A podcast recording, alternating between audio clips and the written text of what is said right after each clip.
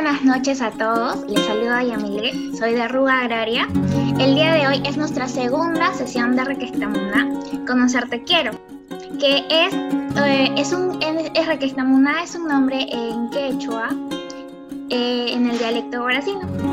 Y realmente este es un espacio en el que vamos a tener invitados de lujo, invitados que realmente son agentes de cambio pero no desde un aspecto en donde nos puedan exponer todo lo que, que, todo lo que hacen, todo lo que saben, sino también además nos puedan exponer quiénes somos. Y es por eso que el día de hoy en marco del programa Conéctate eh, damos inicio a esta sesión y no estoy sola, no estamos solos. Mm, tenemos como entrevistador a Enrique Tarazona, así que invito, invito a Enrique que por favor pueda comentarse. Hola Yami, ¿qué tal? ¿Cómo estás? Hola Kike, ¿qué tal? ¿Cómo? bien, ya muy, muy emocionado creo por la entrevista de hoy. He sido creo muy bien preparada. Este, hemos tenido la primera sesión con Tatiana que salió creo muy bien. Para esta sesión hemos tratado de mejorar muchas cosas. En verdad esperemos que lo disfruten todos los, espectadores y los que nos están viendo. Claro que sí, esta entrevista hasta que promete. Y sin más, dejo te dejo Enrique para que puedas dar su presentación. Listo, ya, muchas gracias. Este, chicos, ¿qué tal? Bueno, buenas noches con todos. Como bien le dijo ya, mi nombre es Enrique, también pertenezco al nodo de la agraria eh, La Molina y La Rúa, la red Estado ambiental. Como saben, este espacio es un espacio de entrevistas a agentes de cambio, pero bajo una mirada distinta, una mirada diferente. Justamente, eh, nuestro entrevistado nos planteó esta, esta, esta definición, ¿no? Ustedes deben saber que, por ejemplo, cuando están en, una aula de clase o una entrevista con un profesor muy bueno, por ejemplo, luego de hacer su cátedra, luego de hacer su clase magistral, eh, y todos se quedan asombrados por lo que ha dicho, una vez que termina su clase, acaba sus diapos, siempre hay un grupo de alumnos que se acercan a donde el profe, justo en la pizarra, y lo acorralan y le empiezan a hacer preguntas. Y ahí pasan dos cosas. La primera es de que en ese grupo de alumnos que acorralan al profesor, solamente se quedan los alumnos que realmente les ha interesado el tema o realmente quieren saber algo más de lo que estuvo hablando este maestro. Y lo segundo es de que ese maestro en ese momento, cuando tiene a esos alumnos al frente, todo lo que comparte, todo lo que menciona, lo que habla, no van a ser lo mismo que mencionó con las diapos en su momento o lo mismo que decía sus sílabos. Casi siempre lo que dice en ese espacio es eh, son cosas más personales, más de él, más cosas que pueden transmitir. Y justamente todo ese conocimiento, toda esa, esa información que les comparte a esos alumnos, ese grupito de alumnos eh, encerrados, en, acorralados en la pizarra, es lo que al final realmente se llevan a estos chicos. Y creo que es lo que muchos de nosotros, si en un momento lo hemos hecho, porque yo sí lo he hecho también, de acercar a un profesor y preguntarle cosas más personales, más a detalle de lo que ha, este, ha hecho o ha vivido, es lo que más se nos queda y lo que más llevamos de ese maestro, creo yo. Entonces, hemos hecho la similitud y este espacio Restamuna es un espacio para eso. Es un espacio para acorralar a nuestro maestro, el invitado al día de hoy, y poder preguntarles un poco más de todo lo que ha hecho y más allá de todo lo que él es o lo que ha sido, ha venido transformándose en todo este tiempo. Entonces, este, sin más eh, demoras, vamos a empezar. A ver, no sé si la producción nos puede poner quién es nuestro invitado el día de hoy en pantalla para poder presentarlo. A ver si por favor lo tenemos en pantalla para poder conocer un poco más a nuestro invitado el día de hoy. Yamile, a ver, y ahora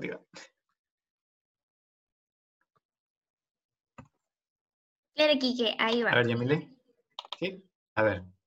El día de hoy. Listo, a ver, ¿a quién tenemos en pantalla? El día de hoy tenemos a Diego Padilla como nuestro invitado en este en esta segunda sesión de Rectamuna. Vamos a presentarlo brevemente como se suele hacer, porque vamos a hacer esta dinámica de se suele hacer presentarlo de esta forma. ¿no? Diego Padilla, a ver, ¿quién es Diego Padilla? Dice, Diego Padilla es un titulado en biología por la UNAM, molinero también como nosotros, con estudios en servicios ecosistémicos y resiliencia en Colombia, Francia y Argentina. Tiene experiencia en el sector público, específicamente en el Ministerio del Ambiente, Cooperación Internacional y en el Sistema de las Naciones Unidas, PNUD y UNICEF.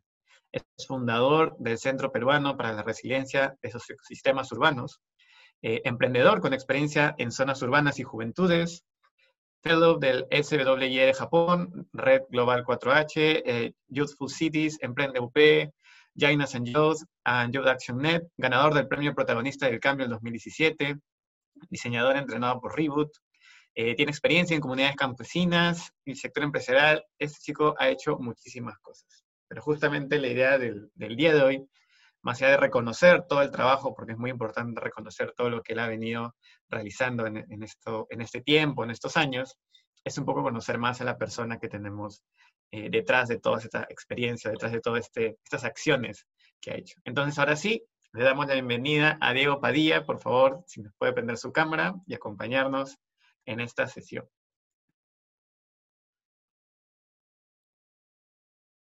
A ver, ahí está. Hola. Diego, ¿qué tal? ¿Nos escuchas? Sí. ¿Qué tal, Diego? ¿Cómo están?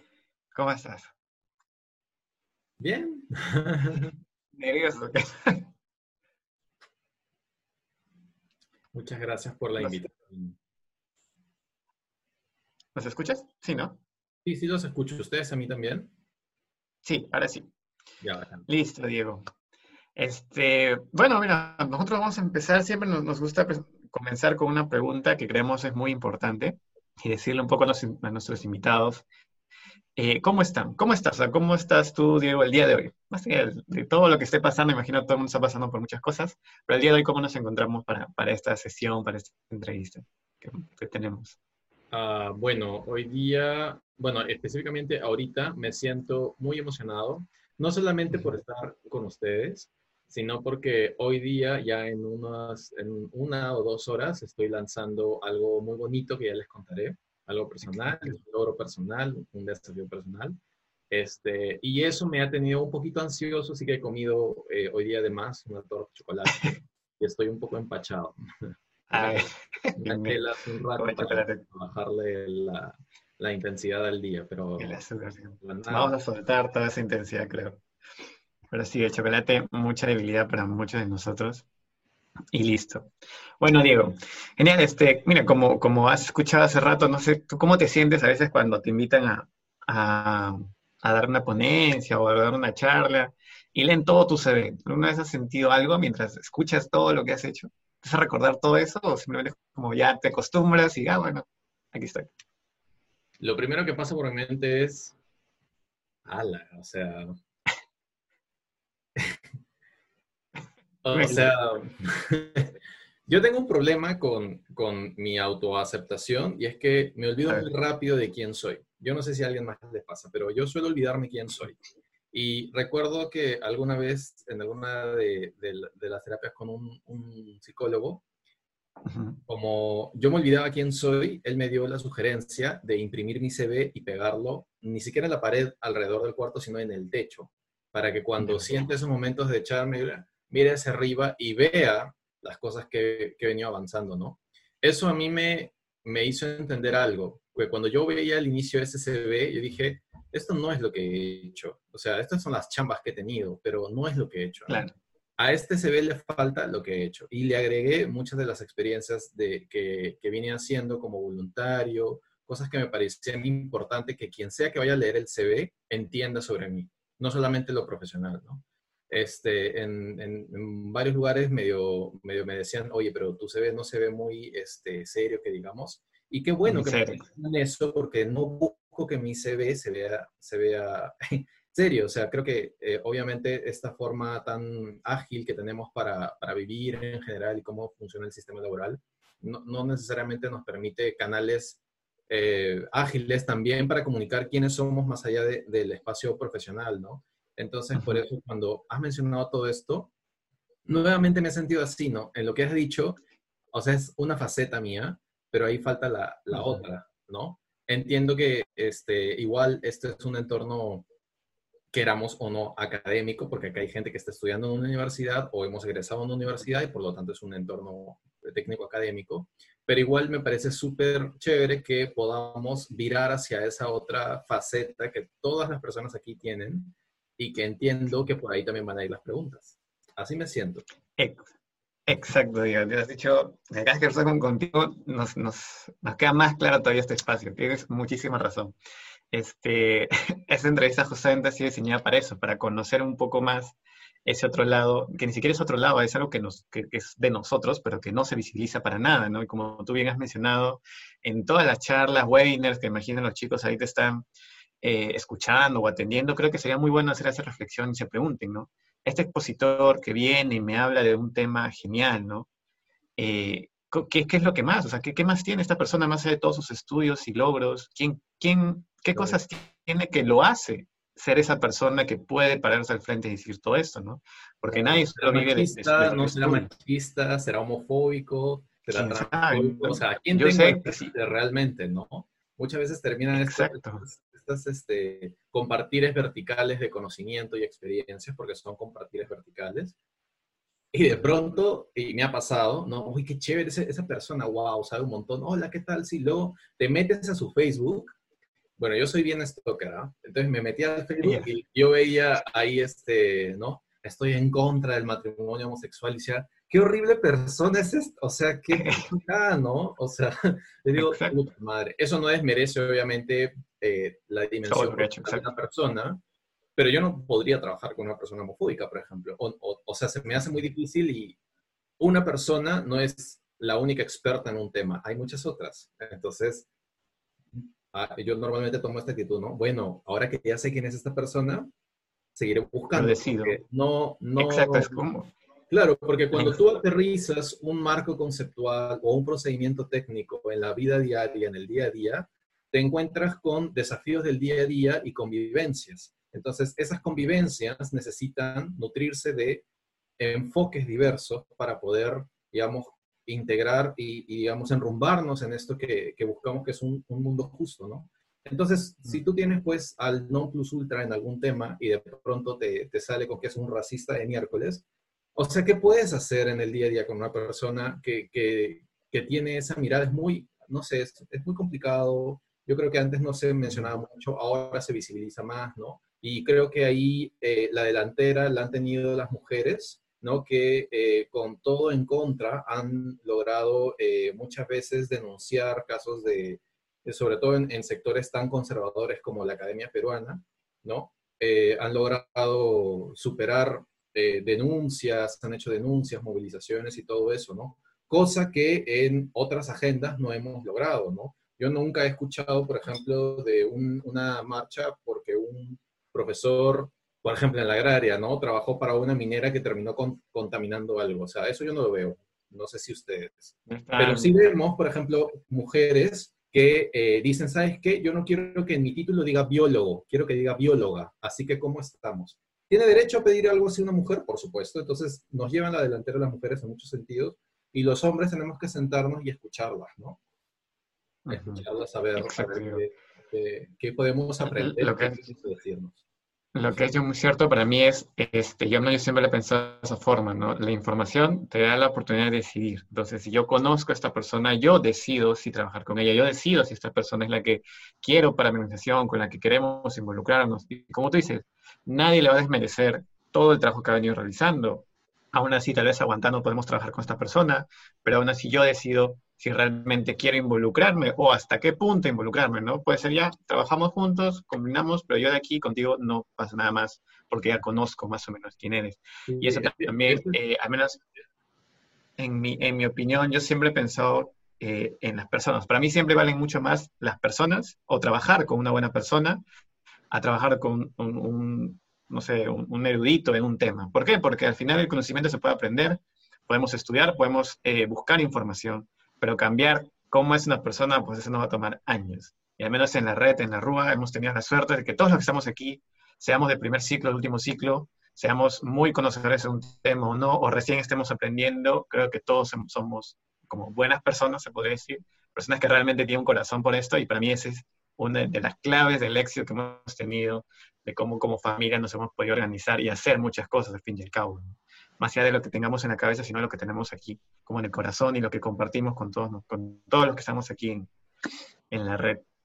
Entonces, este, nada, Diego, feliz, contento de que podamos este, conectar en este espacio. Más o menos ahorita justamente vamos a empezar ya a hablar, a, indagar ahí en, todo este, este lado más humano para mí personal y también profesional, porque también nos gustaría, como te digo, reconocerlos y saber de ellos, poder motivarnos, poder este, eh, emocionarnos ¿no? de, todas las oportunidades que al menos como, como molineros, en general como profesionales, podemos lograr.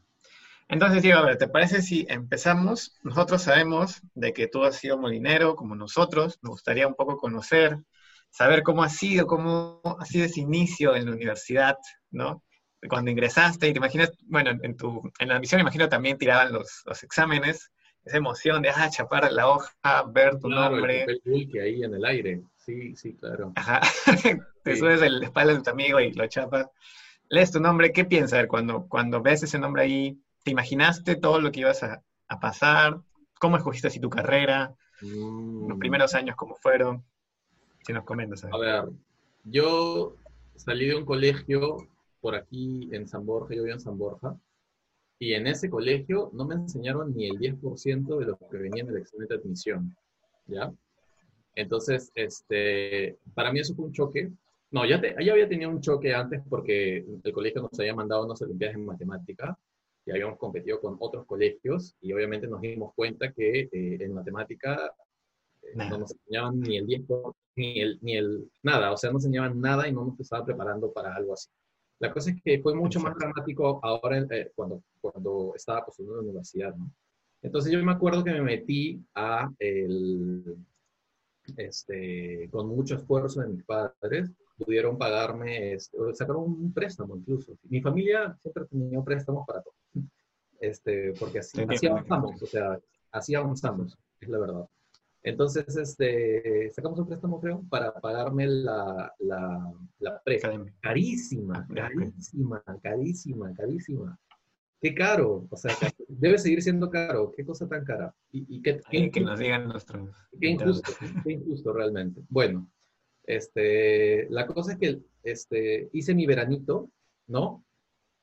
Y y postulé, pues, pero postulé dos veces porque, o sea, cuando estás en la pre tienes la opción de dar el examen directo y luego puedes postular por admisión general, ¿no? Entonces hice el directo, eh, ¿no? Y luego pasé al general y no la hice, obviamente, ¿no? Y encima, en ese tiempo, o sea, yo tenía que, en mi transición de los 17 a los, no, ya tenía 18 ya.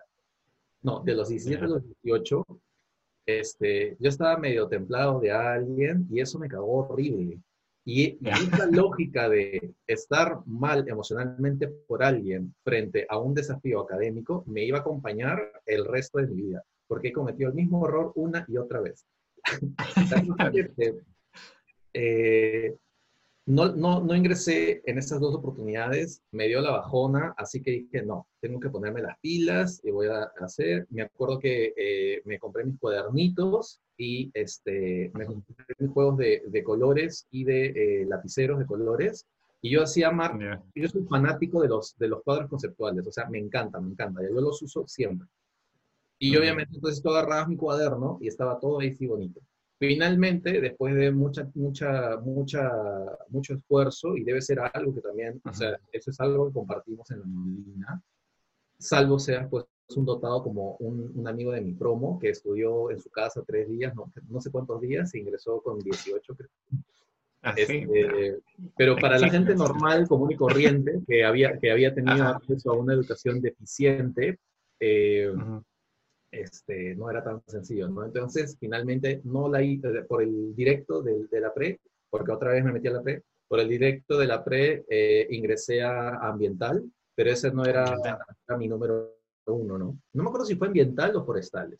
La cosa es que dije, no, yo quiero biología, yo quiero biología. Y ya por, por el regular sí la hice, ¿no? Eh, saqué 15, no me acuerdo cuánto saqué en el, en el examen pero ingresé en el puesto, puesto 26, me acuerdo, o algo así, o bueno, ya, fue, ya no importa el puesto. La cosa que ahí hice fue chévere. La hiciste. Este, sí, ese día fueron gente de mi cola a mi casa, me raparon mi pelo, hace la única vez en mi vida que me rapado el pelo. Este, ebrio, vomitando, muy, muy chévere, muy chévere. la celebración como... Así que, este, sí. ¿Y por qué, por qué querías biología? No sé, ¿cuándo, se te planteó esa idea? ¿Tener un familiar en el colegio? Sí. ¿Dónde? Eh, yo de chiquito siempre, siempre me, me, o sea, heredé de mi mamá el amor por la naturaleza. ¿ya? Mi mamá es una, un espíritu libre, le encanta viajar, lo ha hecho siempre que ha podido, está, eh, busca, o sea, siempre, ella es eh, maestra de educación inicial. Y mi mm. papá, por otro lado, es profesor de filosofía. Y él es mucho más eh, profundo, ¿no? Él se dedicó al, al, mundo del sector automotriz hasta ahora, ¿no? Y entonces, tanto mi hermano y yo salimos con una, un, un, amor por la naturaleza, o sea, mucha vocación para eso. Este, bastante, digamos, infantiles en algunos sentidos, pero también bastante maduros en otro por esta combinación de mis ¿no? La cosa es que este, eso me, me, digamos, cuando yo era más chiquito me interesó más la paleontología. Y dije, ay, sí quiero ser los dinosaurios. Cuando me enteré cuánto gana un paleontólogo en este país, dije, ni cagando, no hay forma de que me dedique ¿Cuánto gana un paleontólogo? No, o sea, no sé, pero no creo que sea, no sea un salario importante realmente, ¿no? Claro, nadie me dijo cuánto iba a ganar yo como biólogo, sino... Esa es la pregunta, ¿no? o sea... Le por dinero, el biólogo gana, pero ¿qué tanto gana más? Eh, los ingenieros ambientales ganan más que, que, los biólogos, eso sí. Es, que es importante hablar de dinero, a veces uno hace todo por pasión y eso nadie lo quita, pero tienes... Tenemos que hablar de la plata. Exacto. y, tenemos que escuchar la sostenibilidad y que no está ganando plata y que ha egresado. A el desarrollo sostenible tenemos esas tres, tres, ¿no? Que la aldea, lo social, lo ambiental y lo económico, y casi nunca hablan de lo económico, siempre conservación, por ahí la, comunidad y lo económico, al final si no buscas un modelo de negocio sustentable, pues se te va a caer. Entonces, claro, sí, pues total, totalmente, pues. Bueno, la cosa es que yo ingresé a la agraria este, para empezar, que cuando yo conocí la universidad eh, por temas hidropónicos, porque tenía un huerto hidropónico en mi casa, me enamoré y dije, wow, yo quiero estudiar aquí, porque al principio yo quería la católica. Pero cuando me enteré cuánto cuesta, me dijeron, no. Ahí, bueno, no, había ninguna carrera que me llamara la atención, ¿no? Geografía, pero yo en ese momento, en mi ignorancia, empecé a geografía, ay, mapas, qué aburrido. Ahora entiendo que la geografía no es nada de eso, ¿no?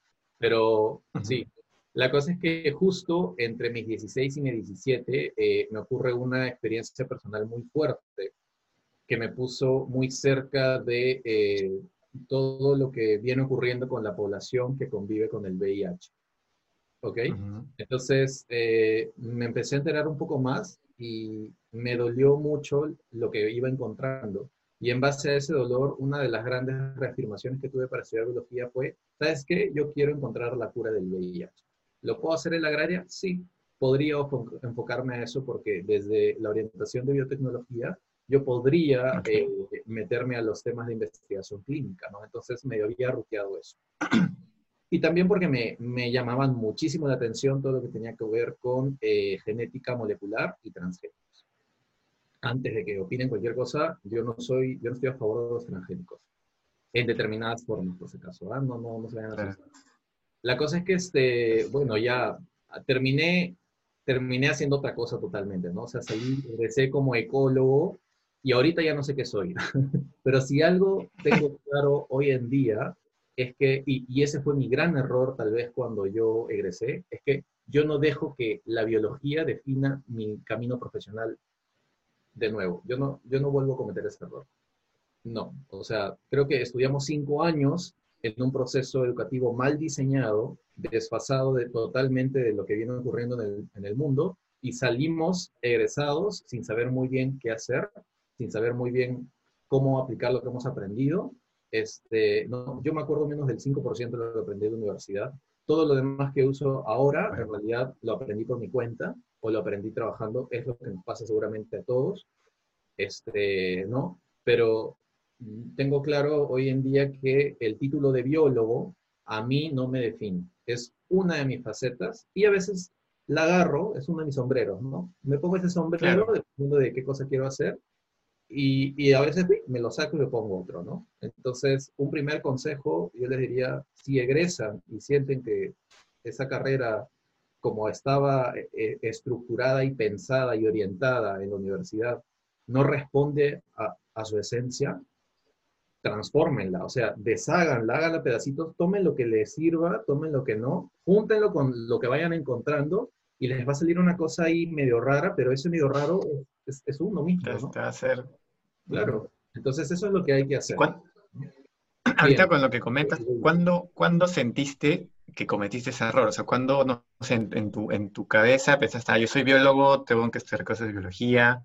¿O, qué hiciste que, que, que dijeras, eh, estoy cayendo en el error? Ya, primero que no fue natural. Eso lo aprendí por el miedo y, el, miedo a ser juzgado por el entorno en el que me encontraba. Y eso fue desde la universidad misma, porque eh, si bien yo ingresé a biología, yo siempre, siempre he sido un pulpo, siempre he sido bien inquieto, eh, toda mi hiperactividad la he, he, aprendido a canalizarla a través de acciones. Entonces, este, yo empecé a ir a voluntariados sociales, de muchos tipos, un montón de cosas, un montón, un montón, un montón. Este, porque no encontraba muchos voluntariados en temas de biología, porque en mis primeros dos años más o menos, o año y medio, yo no, yo no estaba enfocado en la ecología, quería ver temas de biotecnología, pero eso implicaba que meterme en un laboratorio. ¿no? Entiendo que ahora incluso hay clubes de journals y todo eso en la agraria, cosa que es genial. Cosa que es genial. En ese momento había una organización que se llamaba Biunal, ¿no? Pero digamos, este, por ahí empezamos a hacer algunas cosas también, con, incluso con los cachimbos de, que, con los que ingresamos, con mi promo hicimos una iniciativa que se llamó Biovisión, ¿no? Pero igual yo no quería, eh, o sea, sentía que eso no me, no encontraba una forma de conectar eso con lo social hasta ese momento, ¿no? Entonces yo me iba a mis voluntariados sociales este, ¿no? Eh, muchos de ellos asistencialistas, muchos de ellos de, de, poner el parche, ¿no? De, cargar cosas, entrevistar, bla, bla, bla, pero quería salir y aprender y todo eso porque, el, digamos, la vida privilegiada que tuve me puso en una burbuja, ¿no? Eh, y con decirles que, por ejemplo, eh, yo nunca había ido, no sé, pues, a, por ejemplo, a San Juan de Miraflores, la primera vez que fui fue cuando yo tenía, que 17 años, por ejemplo, y fui porque me iba a encontrar con un chico y, íbamos a ir al cine. Así fue. Eh, o sea, si yo, no fuera gay y me hubiera querido, y, porque quería conocer un montón de, chicos cuando yo era más chivolo, yo no habría conocido Esa es la verdad. Yo no habría conocido Bueno, la cosa es que este, eh, así iban pasando las cosas, ¿no? Y como yo me metía en estos temas sociales, algunos de quinto, sexto, séptimo ciclo eh, habrán sido, no todos, obviamente. A la gran mayoría, obviamente, no le interesaba la vida del resto, cosa que es genial, ¿no? Pero a otros, y casi... A los mayores, más que todo. Claro, y todos hombres, e incluso por ahí algunos gays, pero hombres finalmente, me decían, oye, pero este, deberías hacer cosas que tengan que ver con la biología, porque este, tienes que hacer carrera y eso no te suma, ¿no? Entonces, obviamente un cachimbo que escucha, que ve a uno del séptimo ciclo como que, uy, wow, uno se queda, uy, mierda, ¿qué significa esto? Lo estoy haciendo mal, puta madre, ¿no? Entonces, fue pasando el tiempo y eso medio lo fui interiorizando y he visto las mismas actitudes al momento de salir de la universidad, las mismas actitudes. Pero yo les digo algo, o sea, qué bueno que no le hice caso a esa gente. Qué bueno que seguí lo que mi corazón me decía que haga. No mi razón, sino mi corazón. Eh, no, que veía algo y que me hacía sentido, pero no tenía nada que ver con la biología, ¿qué importa? A eso me refiero con que no, hoy en día no dejo que eso define lo que yo hago. Entonces, este, de repente le puede estar pasando a alguien, de repente están haciendo algo social o venían haciendo algo social o algo artístico, este, ¿no? Y, y no tiene nada que ver con eso, pucha, es que sí tiene que ver porque esas dos cosas o esa, esa diversidad existe en nuestro ser, en nuestro cerebro, en nuestra esencia, y por lo tanto sí tiene que ver, solamente que tal vez en este momento no nos damos muy bien cuenta de, de cómo van a, resultar las cosas, ¿no? Entonces creo que es importantísimo aprender a estas voces negativas. La gente tampoco es que te diga cosas así para que te hagan daño, ¿no? Uno se inventa el drama y uno siempre es la víctima ¿no? Y entonces uno va absorbiendo todo eso y dice, ay, no, Dios mío, ¿qué van a pensar de mí? Ay, no, pero este, el otro. Entonces, este, yo vengo deshaciéndome de esas, de esas cosas hace ya algunos años y por eso es una de mis conclusiones, ¿no? No, no dejo que la, la, la biología defina mi, mi, vida profesional. A, a, lo que has dicho es muy cierto, de hecho a mí también me pasa similar, por eso creo que lo puedo entender de muchas formas, y justamente ahora este, escuchas, ¿no? Como, no sé, yo tengo personalmente un montón de amigos que ya acabando la carrera se meten a cursos como de especialización, ¿no? Creen que tener un CV más ambiental, por decirlo así, de alguna forma, o que tenga más de, tu carrera, eh, asegura de que puedas obtener una chamba como un poco más segura, entre comillas, ¿no? Allá, si es ambiental y, y CRG, C, R, C, este, Excel, no sé, todos los cursos especiales, monitoreo, todos los monitoreos, todas las contas, todos, todos, te asegura un puesto, ¿no? Porque al final siento que lo hacen por eso, ¿no? Porque cuando uno habla con ellos, y como digo, no descarto nada de las personas que sí les encanta esa parte científica, académica, que sí se ven como un ingeniero de planta, este, haciendo monitoreo y todo eso, normal. Y los respeto bastante a esas personas y se ve también al otro grupo de personas que lo hacen, creo yo, por un poco de miedo, ¿no? De, como yo estudio ambiental, y no sé si has escuchado esta frase, pero al menos a mí me la escucho acá rato, este, de que, pero has, has, estudiado tantos años las puras, ¿no? O sea, eres abogado y estás tacheando, o sea, tantos años en la universidad por las puras para que no ejerzas tu carrera, ejerzas tu carrera.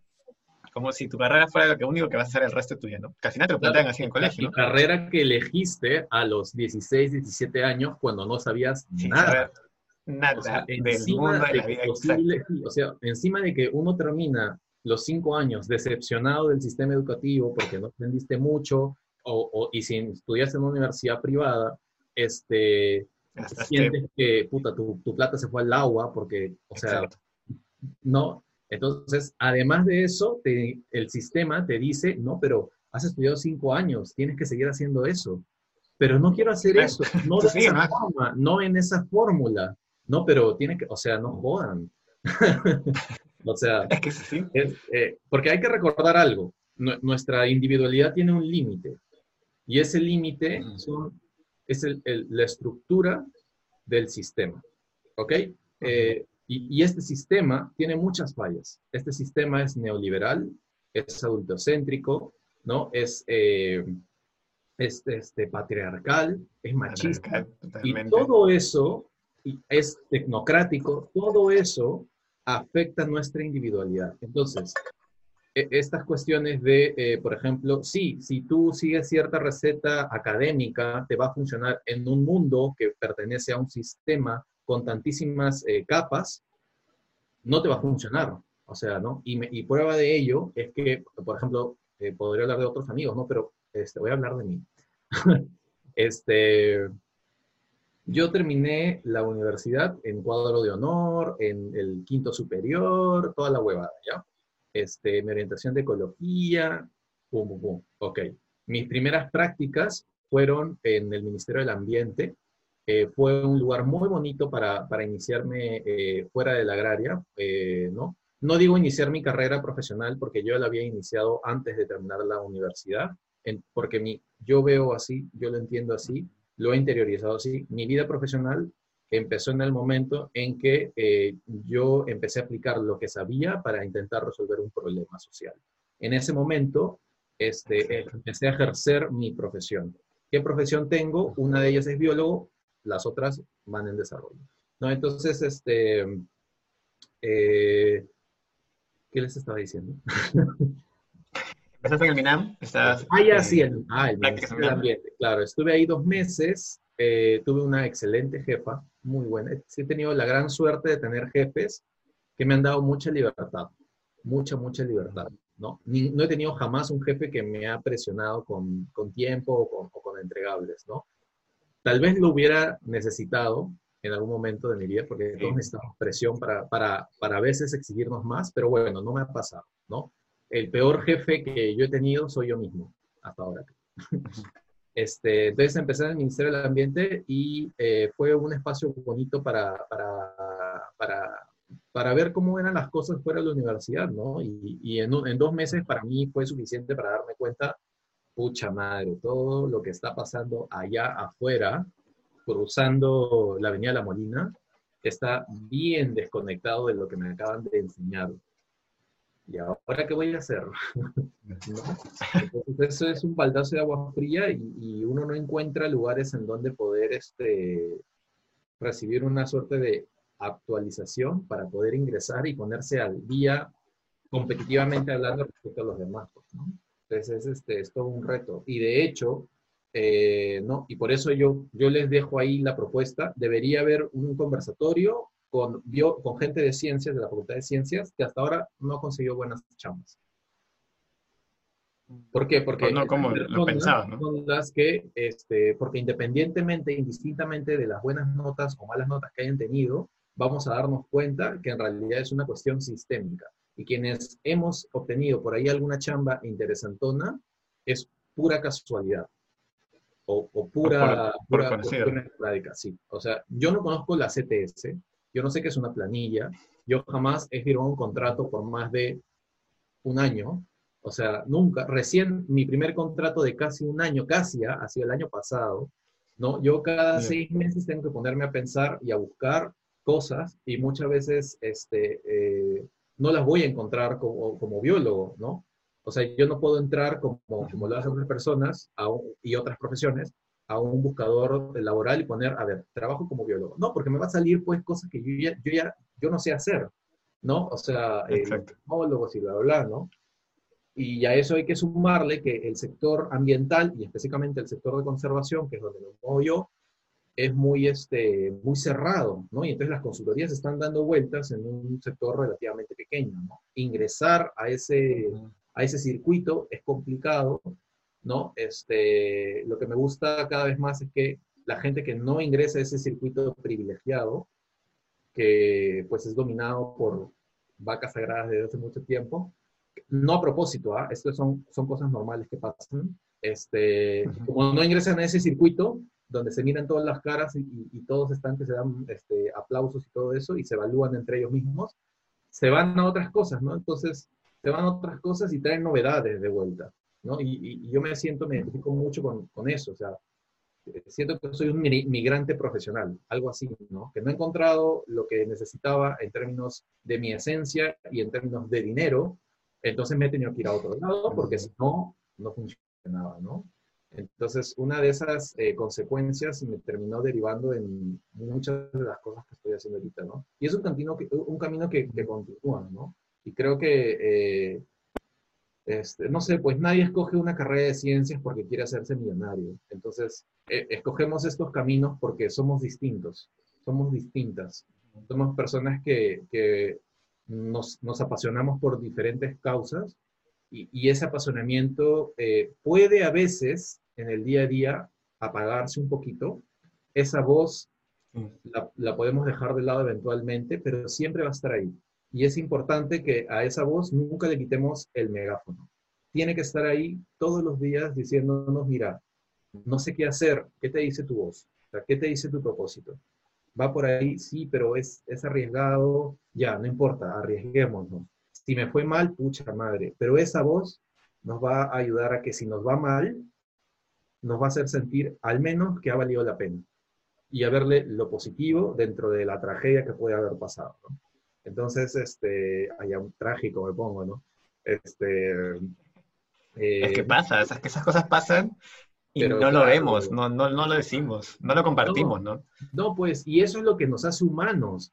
O sea, por eso esta lectura del CV, tú estás leyendo un robot o un producto. Cuando tú lees el CV de alguien, estás leyendo un producto que tiene fecha de vencimiento, ¿no? Entonces, este, y si le dice la universidad, es quien lo produjo, ¿no? Entonces, Ajá. No sé. Tu marca, ¿no? ¿De dónde, de qué fábrica saliste? Es importante, por ejemplo, la tercera persona que vayan a entrevistar, póngale su CV y póngale, por ejemplo, cuál es su sueño abajo.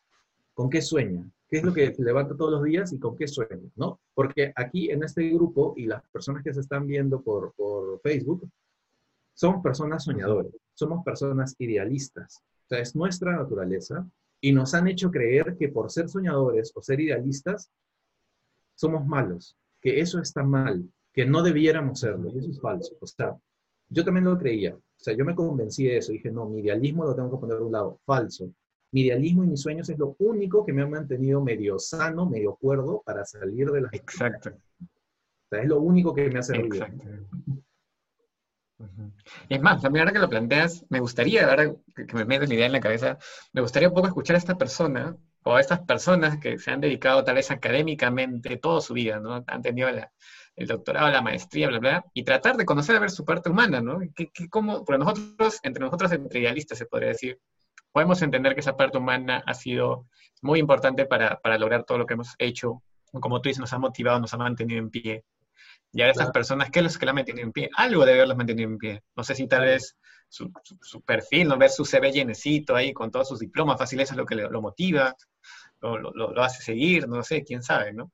Claro, pero sería bueno también como que sí tiene una vocación académica, técnica, especializada, y va avanzando. Genial, el sistema funciona para esa persona. Qué genial, qué genial, o sea, bacán, chévere, te apoyamos.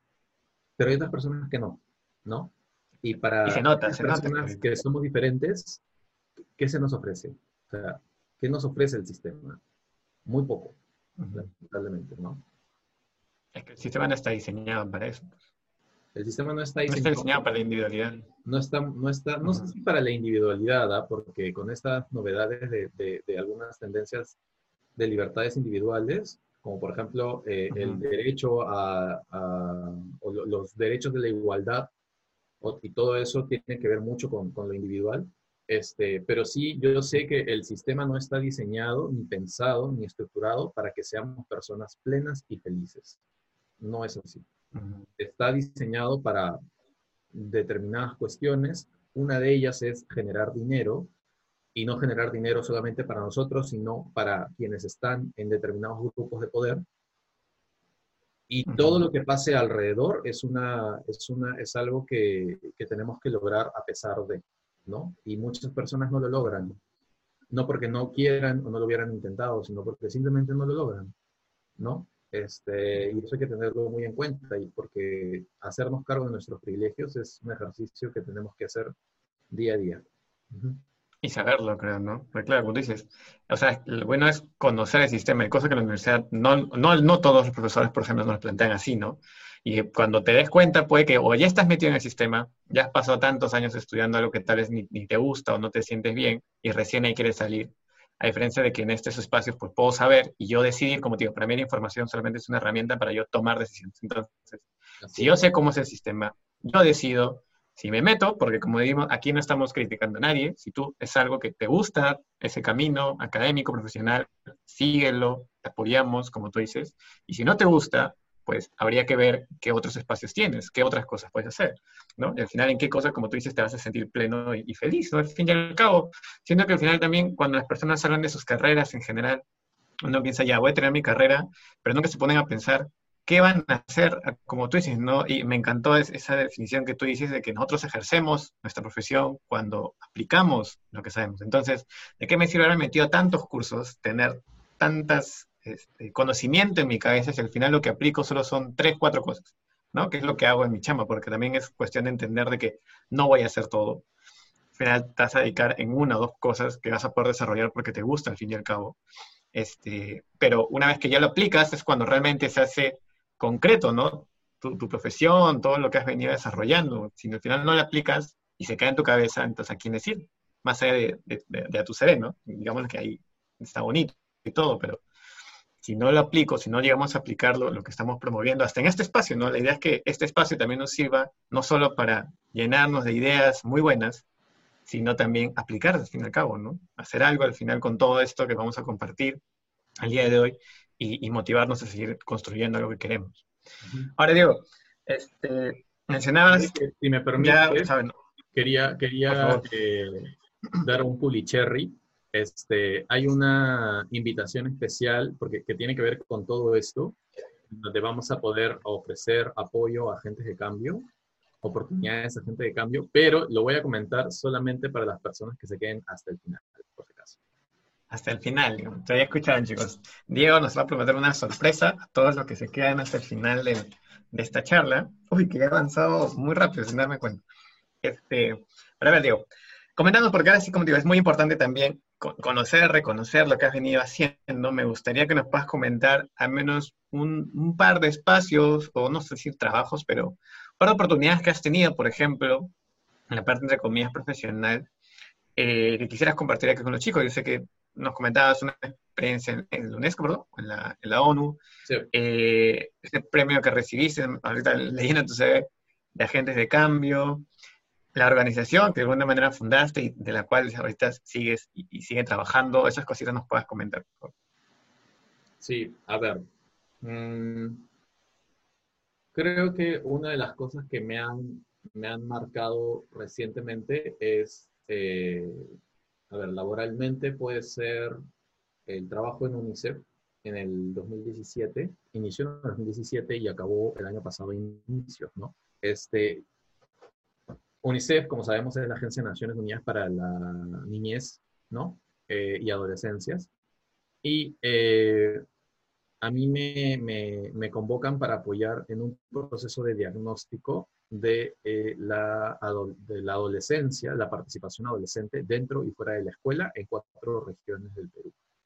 Entonces, este, a inicio, hacia inicios del 2018, ¿no? yo estaba armando mis vainas así, ¿no? Eh, eh, paréntesis, un biólogo puede, creo yo, tiene la base para trabajar en cualquier cosa. ¿Por qué? al menos los ecólogos tenemos una mirada sistémica de, de, las cosas. Al momento en que tenemos esa mirada sistémica y sabemos identificar eh, o buscamos identificar elementos y establecer relaciones, eh, aportamos mucho a otras disciplinas. Entonces, lo que normalmente podría haber hecho un sociólogo, yo siento que lo, lo complementamos ofreciéndole una mirada ecológica del asunto. ¿no? Entonces, eso fue lo que yo hice.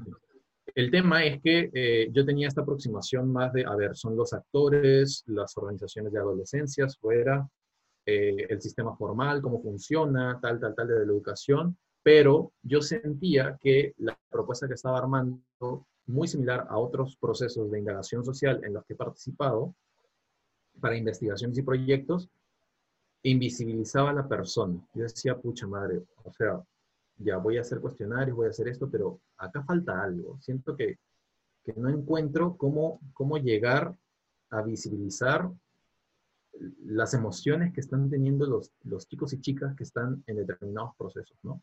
dije, ¿cómo lo hago? Y no sé cómo, de pronto apareció eh, un curso que se llamó Design Thinking, Fundamentos del Design Thinking o del Pensamiento de Diseño con Reboot. Lo llevé y dije, wow, wow, wow, wow, esto era, esto era. ¿Por qué?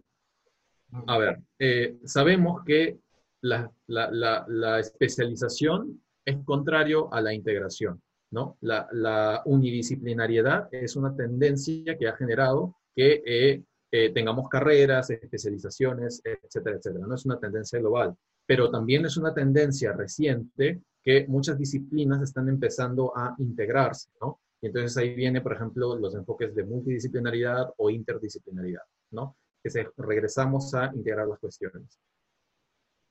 Pero hay un enfoque que es la transdisciplina, ¿no? La transdisciplina es trascender las disciplinas que tú tienes o con las que estás trabajando eh, o los enfoques disciplinarios que tienes, vamos a ver otros. Y cuando sales de ese circuito técnico, te encuentras pues con vivencias, saberes, los conocimientos tradicionales son una de estas este, eh, eh, de elementos que se encuentran fuera del circuito académico, ¿no? Pero también te encuentras con las emociones, con las artes, etcétera, etcétera, ¿no?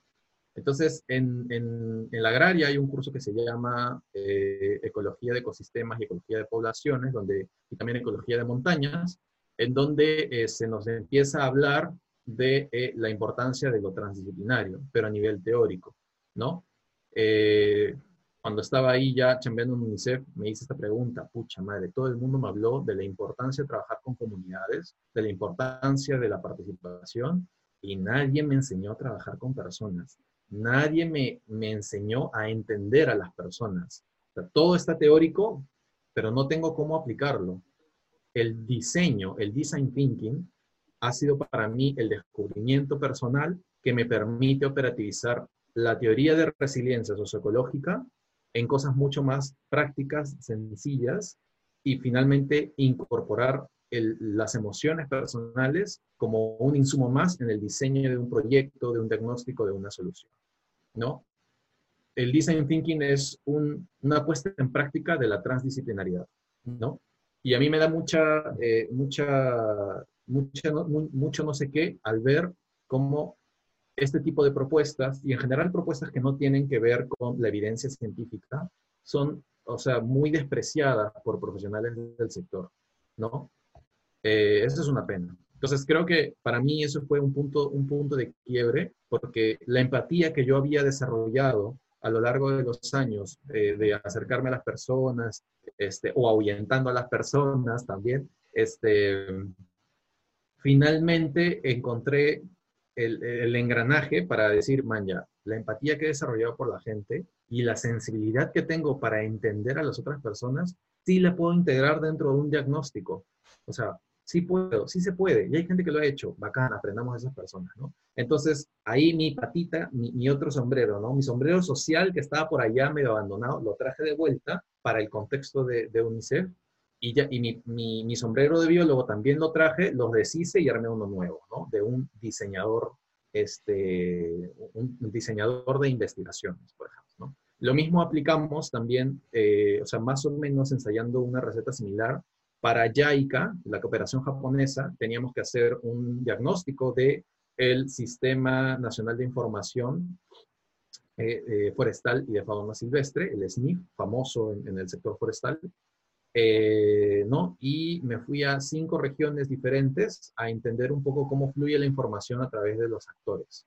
Pero los actores tienen cara y los actores tienen nombre y los actores tienen sentimientos. Entonces yo lo que hice fue deshacer esa mirada de actores y construir a partir del diseño arquetipos, ¿no? O personas tipo, que podría encontrar en diferentes organizaciones o actores, pero que responden a una necesidad en común, ¿no? Los actores tienen necesidades institucionales, sí. Las personas tienen necesidades también. Yo, en lugar de solamente mirar lo anterior y más formal, me pasé a lo personal.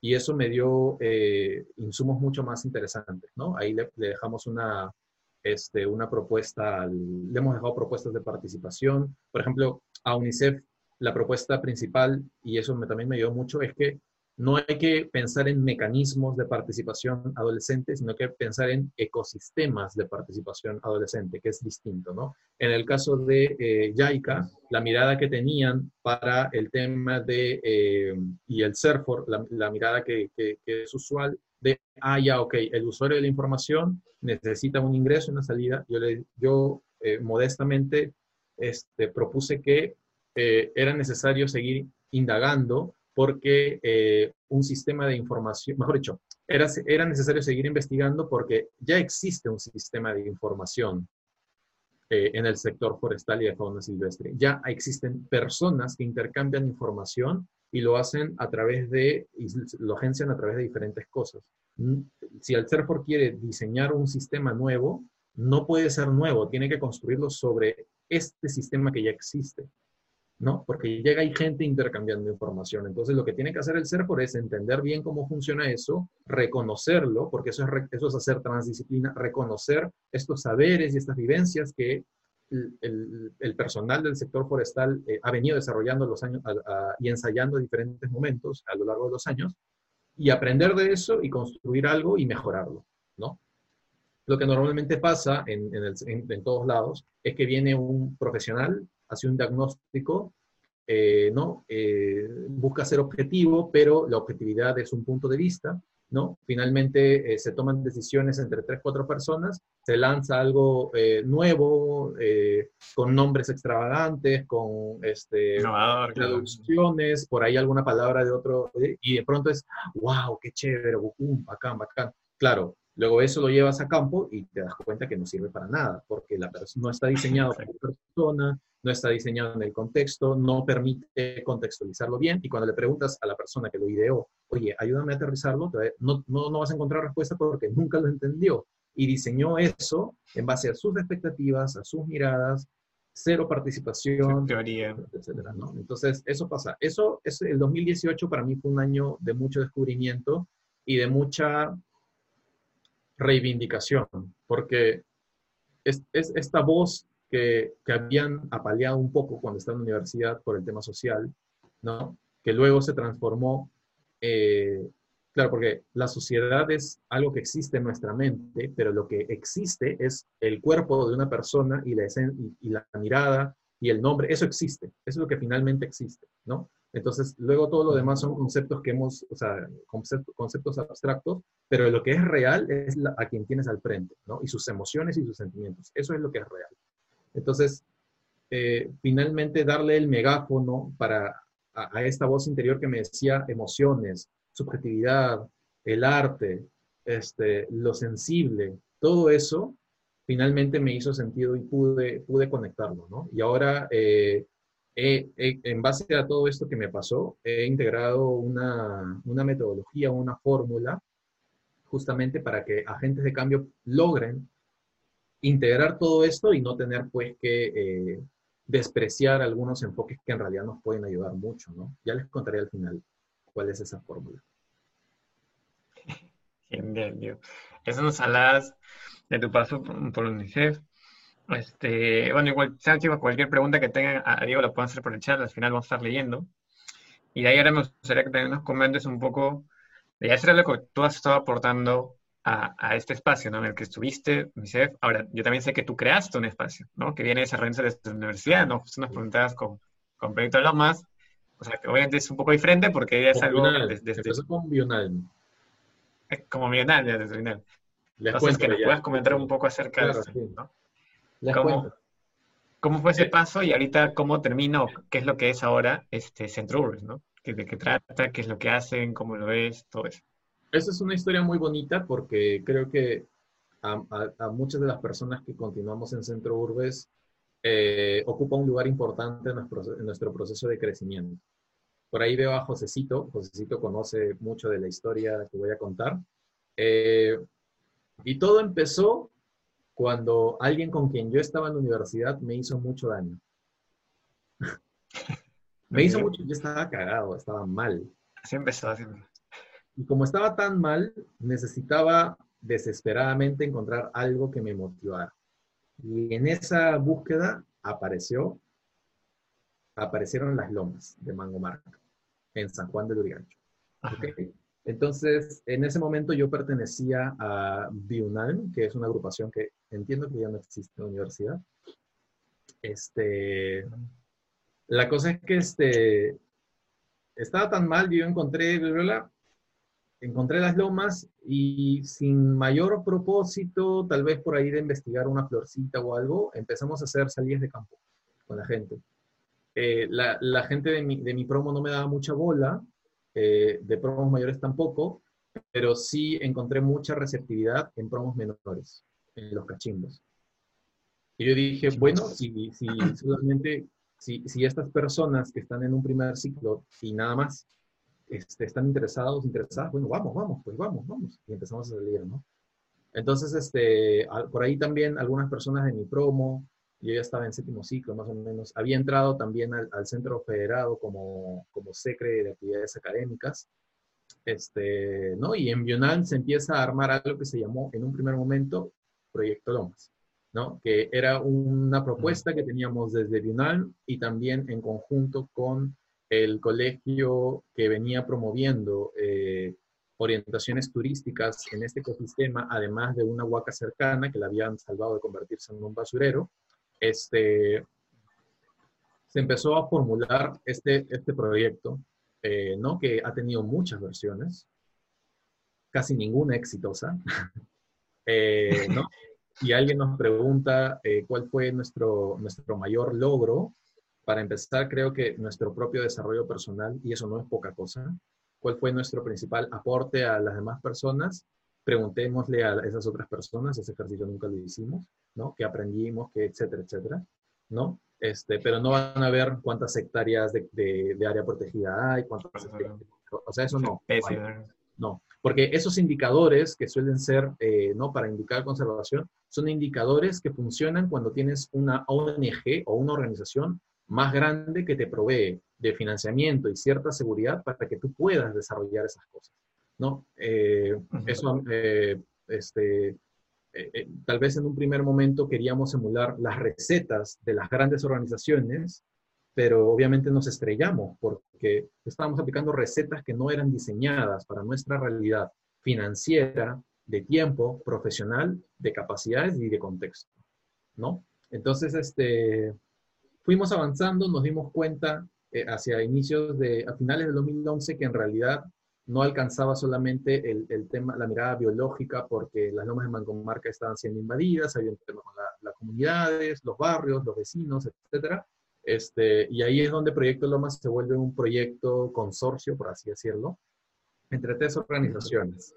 Ecosunal, de la Facultad de Economía, Bional, de la Facultad de Ciencias, y UNITA más, que también ustedes la conocen, la RUA. La RUA. En ese momento. De ese tiempo. Me acuerdo de, de Catherine Guevara, de varias personas. ¿no?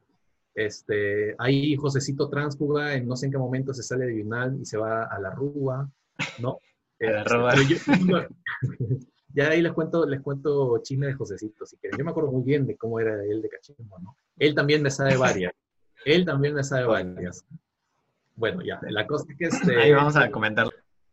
Eh, empezamos a, formular este, el proyecto dentro de lo que torpemente podíamos hacer, fuimos avanzando, tuvimos reuniones con los profes, involucramos a los profes, bueno, buscamos que así sea, ¿no? Eh, con tres amigos desarrollamos nuestra tesis en ese marco, ¿no? Eh, hicimos eh, investigación en Lúcumo, en Pachacamac, en las Lomas de Mangomarca, en San Juan de Urigancho y en Caraballo, en las Lomas de Primavera, ¿no? Y en ese desarrollo, a la par, veníamos explorando qué podríamos hacer con los actores que conservan las lomas. Y todavía esta mirada de actores, ¿no? De actores, mejor pasemos a defensores de la naturaleza, conservacionistas locales, ¿no? Eh, eh, vecinos, vecinas que están defendiendo los ecosistemas. Personalicemos el asunto, no son solo actores, no, no, son actores, ¿no? Solamente. Ya, entonces, este, eh, no logramos mucho en términos de impacto, creo yo, pero sabíamos hacer bulla, creo que sabemos hacer bulla hasta ahora, este, ¿no? Eh, y creo que jugó mucho a nuestro favor que eh, en el 2012 las lomas todavía no tenían el revuelo que tienen ahorita, ¿no? Eh, algo que notamos es que, los que las personas que conservaban en el norte, en, Caraballo, en Ancón, no se conocían con las personas que conservaban en San Juan de Lurigancho y tampoco conocían a las personas que conservaban en el sur, en Pachacamac, etcétera, ¿no? Entonces, lo que empezamos a hacer fue, bueno, conozcamos facilitamos algunas reuniones, ¿no? En ese momento con la Municipalidad de Lima también hubieron ciertas alianzas, ¿no? Se, se empezó a conformar un espacio bonito de intercambio de, de, lomeros, lomeras, etcétera, etcétera, ¿no? Este, y creo que fue tal vez uno de los aportes más importantes que tuvimos, ¿no? Ayudamos a conectar a la gente en muchos sentidos, ¿no? A la universidad, en ese momento, las formas que están ahí, con eso que pasaba en las lomas, a las lomas con lo que pasaba en otras lomas, ¿no? Eh, y aparte también a nuestro entorno profesional a enterarse de lo que viene pasando actualmente en las lomas de Lima, ¿no? Entonces, eh, cuando eh, el proyecto Lomas en el 2013 tiene un medio gajón y a inicios del 2014 empieza a ver esta pregunta, bueno, cerraremos aquí pues porque no hemos conseguido financiamiento, no nos hemos formalizado, ya salimos de la agraria, ya no son tres organizaciones estudiantiles, bueno, lo cerraremos, no sabemos, bla, bla, bla. Nos caen las elecciones del 2014, ¿se acuerdan? La, ¿no? Donde este, regresa, ¿quién regresa? El, el idiota de ese Castañeda. Ya, nos llegan las elecciones y en este contexto empiezan a invadir unas lomas, las lomas de Mangomarca nuevamente, y se arma algo que de repente han escuchado, salvemos las lomas. La campaña por las lomas de Lima. La campaña de Salvemos las Lomas. Así es, la campaña política Salvemos las Lomas.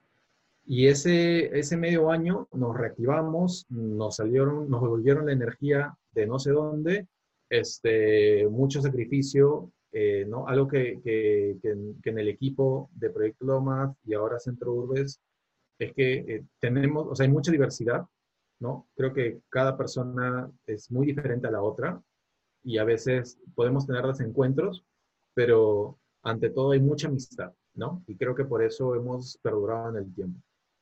No, no, no, no ha habido, No ha habido una cosa así de te clavo el puñal y eso, porque eso pasa. Yo he visto organizaciones que se van al tacho con plata y sin plata, se van al tacho porque alguien te clavó el puñal. Es horrible. Ya, a nosotros nos ha pasado eso. Y es más usual y más frecuente de lo que uno pensaría.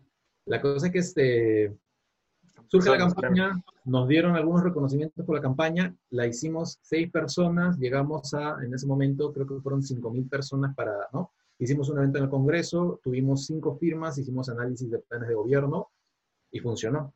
Entonces, de ahí al siguiente año dijimos, no, tenemos más cosas que aportar, vamos a formalizarnos.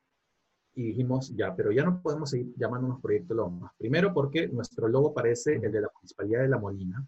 Y segundo porque el nombre Proyecto Lomas te da idea de que es un proyecto y hay otros proyectos Lomas en otros lados. Entonces, este, eh, incluso en algunas salidas algunos vecinos preguntan, ¿de dónde son? Ah, el proyecto Lomas. Ah, aquí, ¿cuánto está el lote? O sea, asumiendo que estábamos vendiendo lotes, eso ha ah, Entonces, este, dijimos, bueno, tomemos la decisión. ¿A cuánto, ¿A cuánto el lote? Y nos formalizamos con un nombre que, eh, un nombre larguísimo y horrible, que, que, no sabemos por qué lo Es Centro Peruano para la Resiliencia de Socioecosistemas Urbanos. Ese, es el nombre. así, vemos. Necesitamos un nombre más chiquito. Pucha madre, ¿cómo? Ya, Centro Urbes.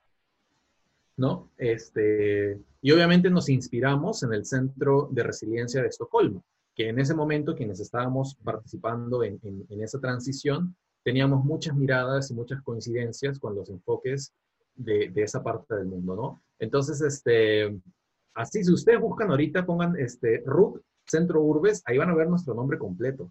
ah, sí sale. eso no lo puedes poner en un logo, pero es tan largo que cuando yo tengo que cuando emitimos recibo por honorarios, no entra el nombre en, la boleta, o sea, no entra.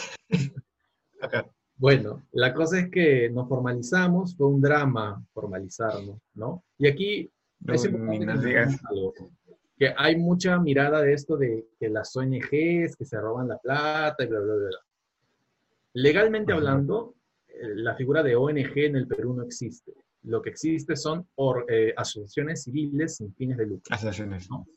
Por ejemplo, los colegios profesionales son asociaciones civiles sin fines de lucro, si no me equivoco. ¿no? Entonces, este, eso fue importante para nosotros porque dijimos, bueno, estamos haciendo esto no porque queramos tener mucho dinero y ganar, pues, eh, y etcétera, sino que, oye, queremos trabajar de esto de esto que nos apasiona y la mejor forma de hacerlo es generando un sistema o una organización que permita canalizar fondos de diferentes fuentes para poder financiar los proyectos que nos interesan mover.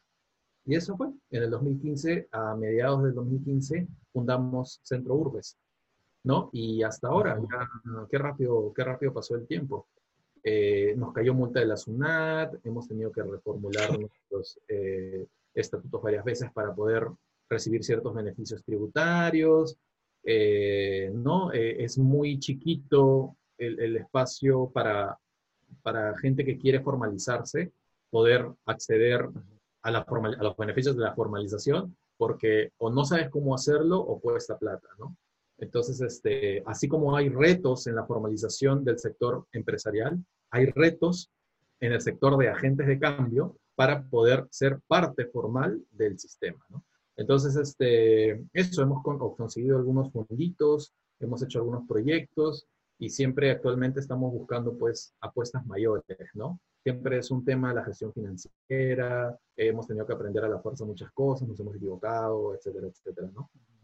Entonces, este... Creo que, eh, es muy importante mencionar lo que dices en el sentido de que cuando es algo que nace de nosotros, ¿no? O sea, nosotros, entre comillas, ingenieros ambientales, biólogos, ¿no? No somos abogados, no, somos, no vemos la parte tributaria, pero aún así nos lanzamos a hacerla porque la misma necesidad de, poder hacer las cosas bien nos obliga a aprender, nos obliga a ver esas miradas. Me la rueda también ahorita con el tema legal estamos teniendo ahí unos, temitas, pero, pero entiendo justamente esa esas ganas de querer hacer algo, pero también nos cuesta un esfuerzo, nos cuesta también eh, adaptarnos a, este sistema. Uno se equivoca,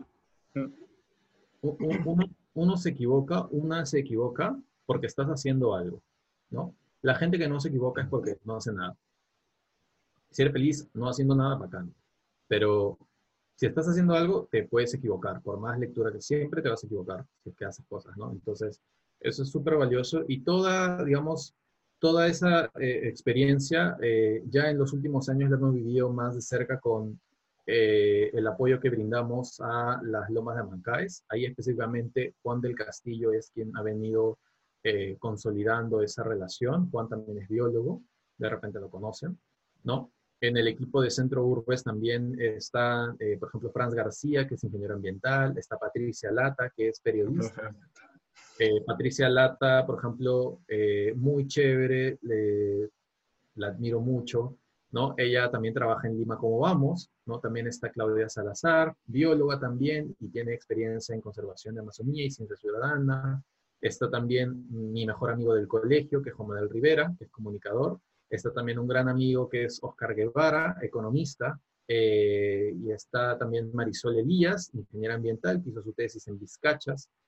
Eh, y que actualmente ha fundado una, eh, un emprendimiento social que se llama Vida sin Plástico, ¿no? Eh, ella fue una de las primeras personas, digamos, que puso medio cerca de mí, aunque ella no lo sepa, el, todo el tema del veganismo y el hinduismo, ¿no? Esto no, no lo había visto tan, tan fuerte, en, tan marcado en alguien, y ella me enseñó mucho, ¿no? Este, ¿y de quién me olvido? A ver, bueno, no creo que me olvido de nadie. Blue, Dance. no, no disculparán todo el equipo. Pero no, sé que Cintia, por ahí. También está Cintia. Eh, Cintia se acaba de unir al grupo de, Centro Urbes. Este, Cintia es este, una joven comunicadora muy chévere, ¿no? Con quien hemos conectado rápidamente.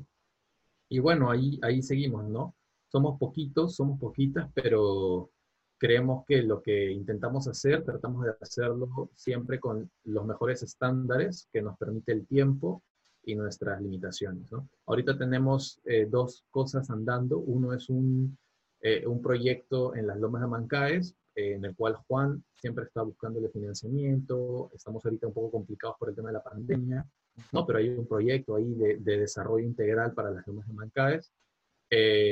Y en, el, en, otro de los proyectos que tenemos es el de eh, Resilientes, que es cómo ayudamos a que los profesionistas jóvenes en ciudades puedan eh, conservar, pero también mejorar su situación social y mejorar también como personas, ¿no? Eh, lo bonito es que mucho de lo que hemos ido aprendiendo individualmente como profesionales, las personas que participamos en Centro Urbes, lo volcamos en esos proyectos, ¿no? Entonces, y experimentamos. Resilientes es un experimento, por así decirlo, ¿no? Vamos a ver cómo, cómo ahorita lo estamos terminando de aterrizar. Lo que hemos hecho en las lomas también han sido experimentos, ensayo, prueba de error, más o menos por dónde van, ¿no? Y si algo nos caracteriza en Centro Urbes es que siempre hay esta atención a la gestión pública. ¿Qué cosas están haciendo ahí en las municipalidades? ¿No? Eh, para ver si es que están haciendo lo que deben o no. Entonces, esa vigilancia ciudadana es algo que, que, hacemos tanto de forma institucional como de forma personal. ¿no? Y, y, cruzamos varios, varias cosas en, en, Centro Urbes, no solamente eh, la conservación. O sea, la conservación es un tema de desarrollo, no es un tema de biólogos y ecólogos, no, es un tema de desarrollo. Y como es un tema de desarrollo, necesariamente tenemos que ver las capas sociales que hay, ¿no? Este, entonces, esas capas, eh, para entender esas capas necesitas diferentes anteojos, ¿no? Entonces, el enfoque de juventudes, el enfoque de género, ¿no? el enfoque ecosistémico, tal, tal, tal, para poder entender qué es lo que está pasando. Entonces, creo que hay mucha, mucha diversidad dando vueltas, ¿no? que a veces nos atolondra, porque tampoco nos enseñan a trabajar con, la, con la diversidad en general, en todo el la palabra. Pero ahí vamos, ¿no? Ahí vamos, este, vamos avanzando. Eh, posiblemente conozcan a Franz García, porque él fue profesor en la agraria hace poco. Profesor, fue profesor también en un par de cursos de salud. Aún me queda un curso Pero sí. Este, bueno, Diego, entonces, o sea, todo lo que podemos saber de Centro Urbes, imagino en sus redes, Instagram, Facebook, todo está como Centro Urbes. Lo pueden buscar a Diego también para saber de él, estar al tanto de lo que está haciendo. Mario Padilla. Este, mira, yo sin pensar, te juro, ha volado el tiempo. Yo pensé que por ahí recién íbamos una hora, pero ya hemos excedido, creo. Igual siento que si seguimos hablando, pues ya nos quedaremos aquí toda la noche.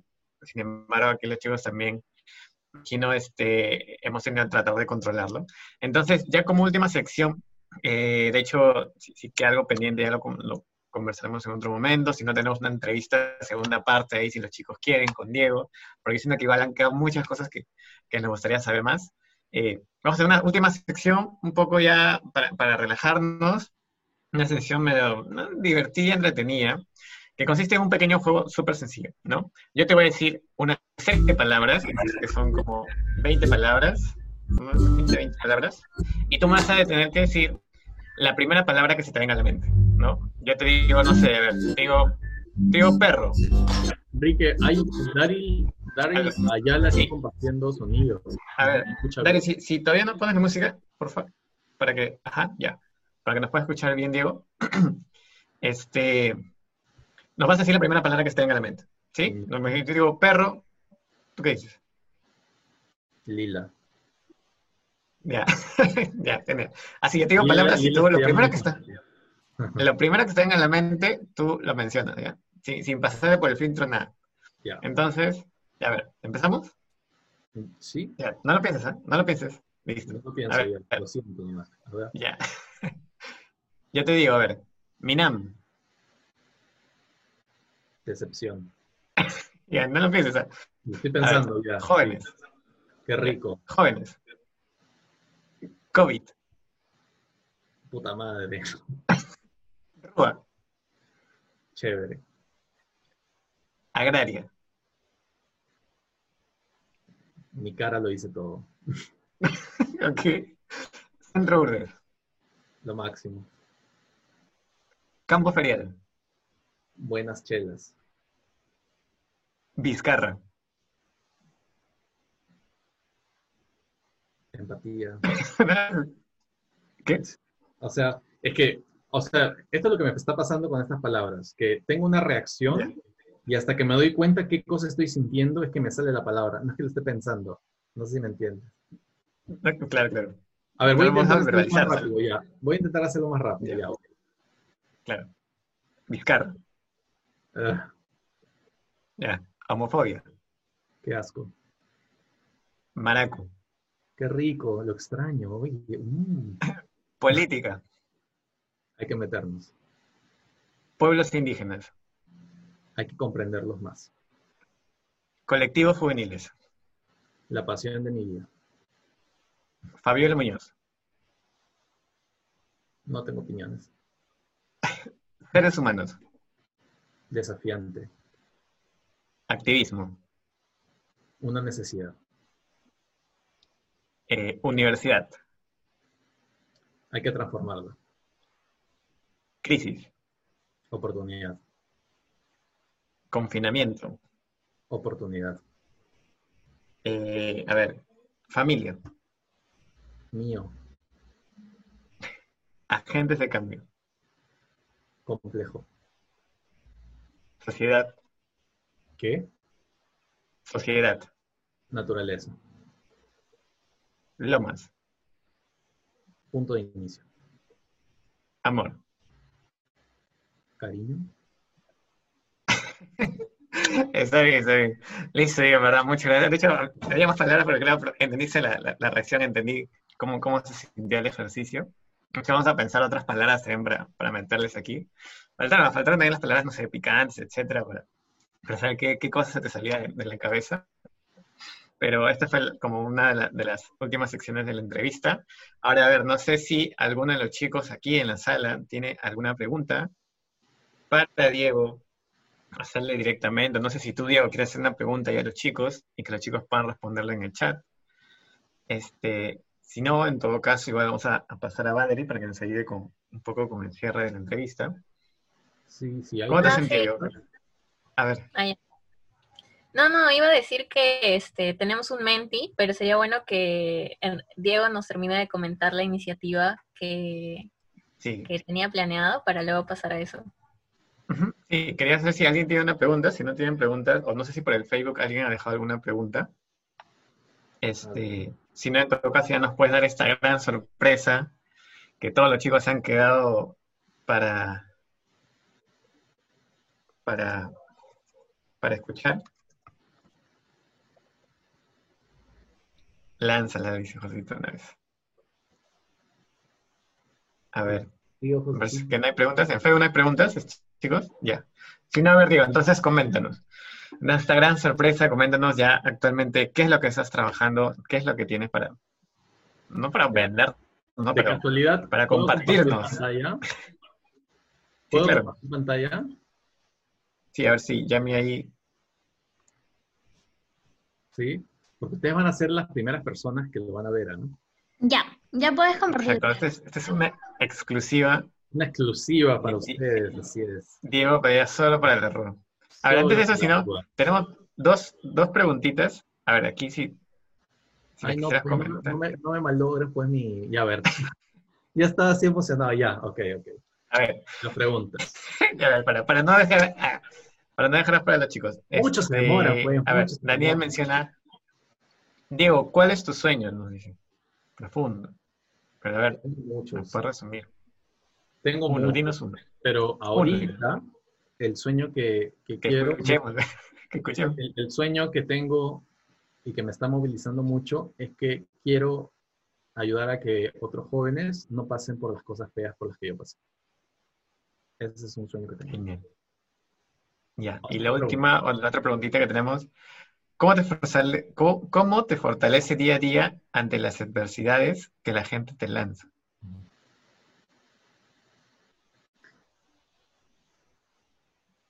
Mm, mi familia.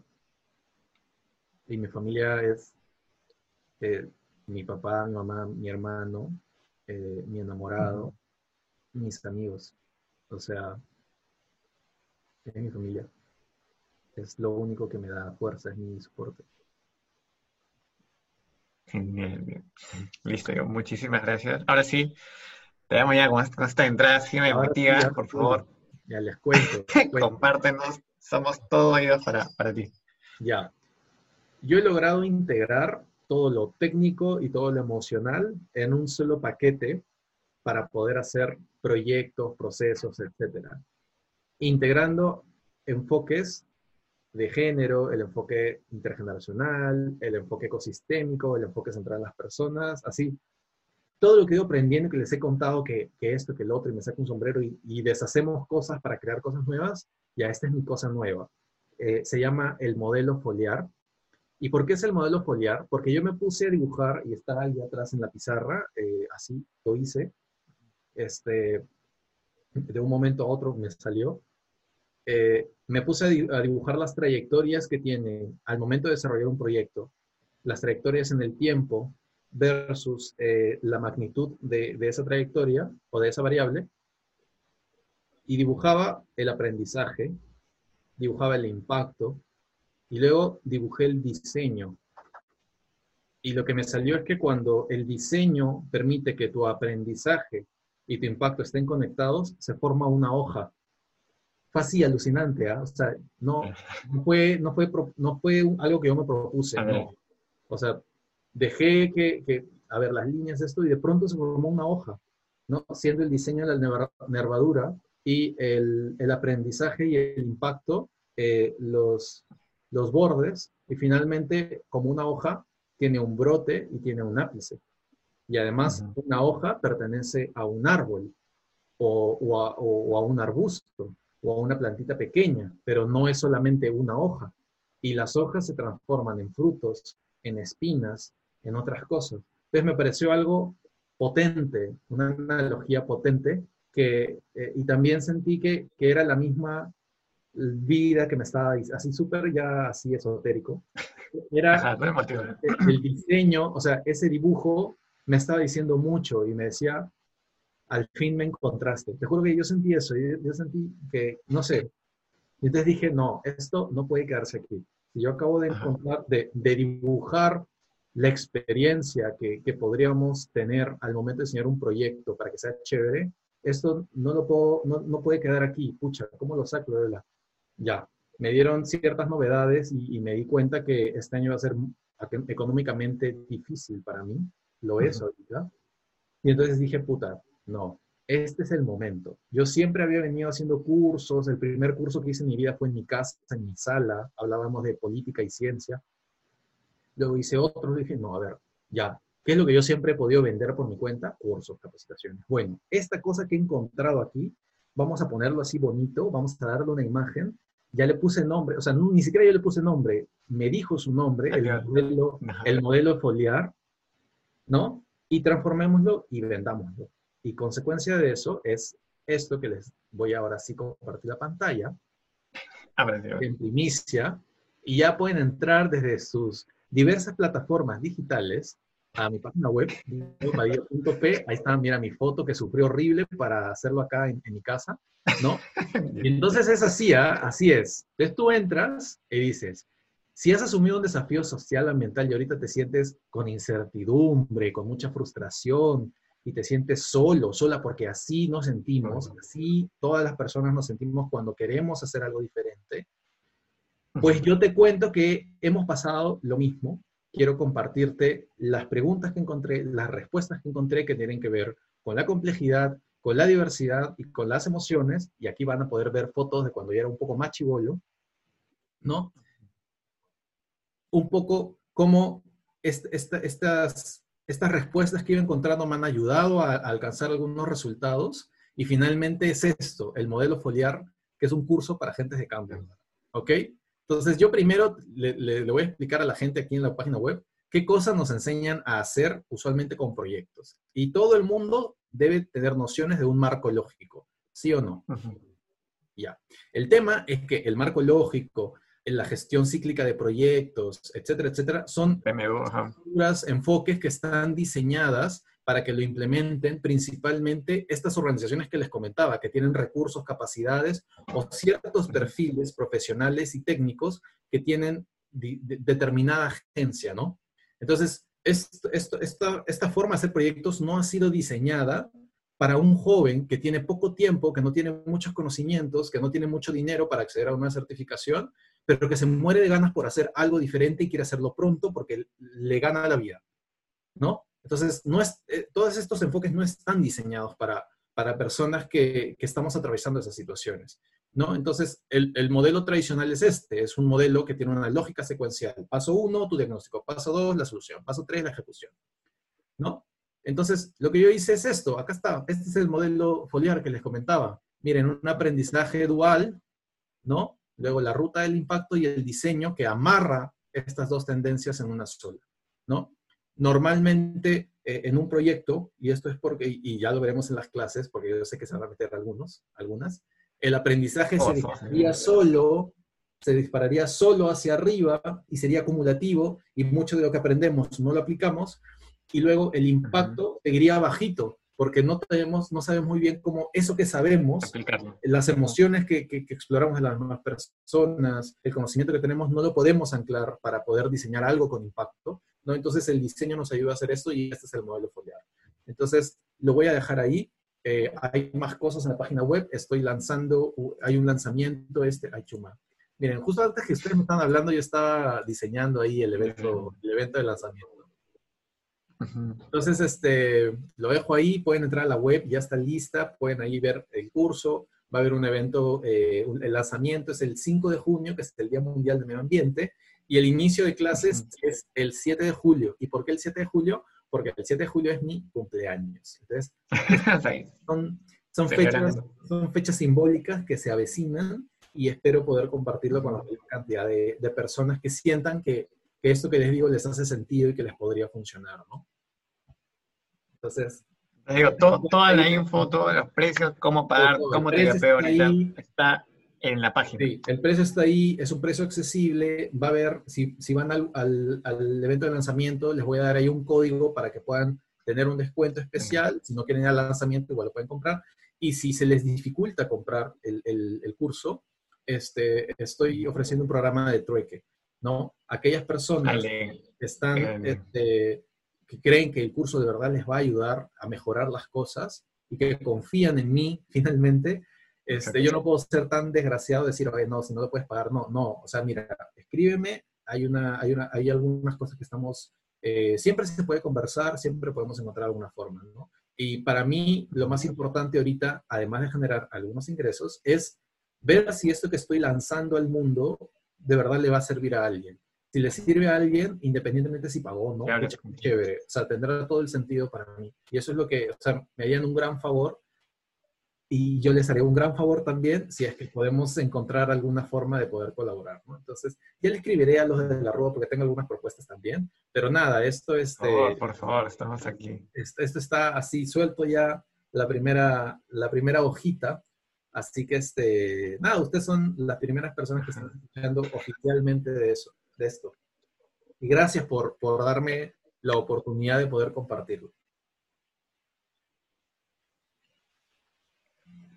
No te preocupes, Diego. Ven, mil veces más agradecido contigo de poder compartirnos todo esto. Ahí los chicos ya están poniendo, creo, su número de cuenta. Están ahí haciendo la chancha para comprar. Yo voy a comprar Acepto todas las tarjetas. Todas las tarjetas. Luquita, Yape, todo. todo, todo este, Para, para poder sumarnos. Yo personalmente me voy a sumar, no sé si ustedes también. En el evento me dicen que va a ser el 5, horario, hay horario en, tu página, en, Facebook, en la página web. Sí, pero igual, para que no se compliquen las fechas, solamente entran a la página web eh, y eh, suscríbanse al boletín. Y ahí está todo, ¿no? Y si quieren comprar el curso, me saco mis sombreros sociales y me pongo mi sombrero capitalista que también tengo y pagan, pues, ¿no? Y hasta se lo quieren llevar ahorita. o sea, Señores, si lo llevamos ahorita, ¿cuánto nos sale, digo? Lo llevamos ahorita mismo, esto ya ahorita. ¿Cuánto me sale ahorita? Revirnos del sistema también. No, nada, pueden pagar. Si quieren, dejo tu mensaje hoy día mismo. Los que pagan esta noche, Diego ahí nos hace una oferta. No deja nomás toda la, toda la info. Te lo juro, ahorita ya, antes que me lo gaste esta semana. Este, pero ya, Diego, en verdad, muy, muy agradecido, en verdad, diciendo que igual a, siempre falta tiempo en esas entrevistas en las que ya nos podemos, porque normalmente estas más de entrevistas, estas conversaciones que tenemos personas, tú, ¿no? Gente de la Rúa, pues duran, o sea, tú te sales ahí después de clases y te quedas hasta el día siguiente hablando, en la noche te llaman un ratito ahí con madre también, te llaman, oye, ¿tienes un, un ratito? Sí, sí, son las 3 de la mañana, 4 de la mañana, y ya porque te están gritando, tienes que dormirte, simplemente tienes que cortarlo, porque si nunca alcanza tiempo para todo esto. Este, pero nada, agradecerte bastante tu, tiempo aquí por compartir con los chicos. Y antes de ya cerrar el espacio, me gustaría a ver si mm, Valerie nos ayuda con, este ejercicio de cierre que tenemos, que lo vamos a hacer online, me parece, pero a mí me gustaría igual preguntártelo, como se lo pregunté a, Tatiana la otra vez, y ya con los chicos hacemos la parte digital para, para que lo comente también. Que nos puedes decir, Diego, o sea, pocas palabras, en una o dos palabras, ¿qué llevas de, de, esta entrevista? ¿no? ¿Qué es lo que, es lo que se te ha quedado, qué es lo que hemos podido compartir el día de hoy? ¿Qué, me llevo de esta entrevista? Mis primeros clientes, obviamente, no mentir. obviamente, por favor. Todo lo que... No mentir. El sombrero capitalista está ahí, está puesto. No, primero, o sea, que me llevo un, un momento chévere a la Rúa siempre le he tenido y siempre le tendré un cariño especial. Fue la primera organización que conocí cuando ingresé a la agraria. El primer evento en el que participé fue el ENUMA en el 2007. El 2007, exacto. Este, entonces, eh, como, como lo conversábamos antes en la práctica, yo no le puedo decir que no jamás a una, a una organización como la Rúa, eh, a una organización estudiantil de la agraria, no, no solamente estamos conversando con ustedes, hemos apoyado también a, otras rúas, otros nodos, ¿no? Entonces, este, yo, para mí siempre es un gran privilegio que alguien que tenga un poco menos de añitos que yo pueda considerar que lo que yo he pasado le, le puede servir para algo. O sea, para mí es un honor siempre, un privilegio. Y si algo de lo que hemos conversado y algunos de los chismes que he soltado por acá le hace sentido a alguien y lo ayuda en un momento tan difícil. Este es un momento difícil para, para todos, todas en general, ¿no?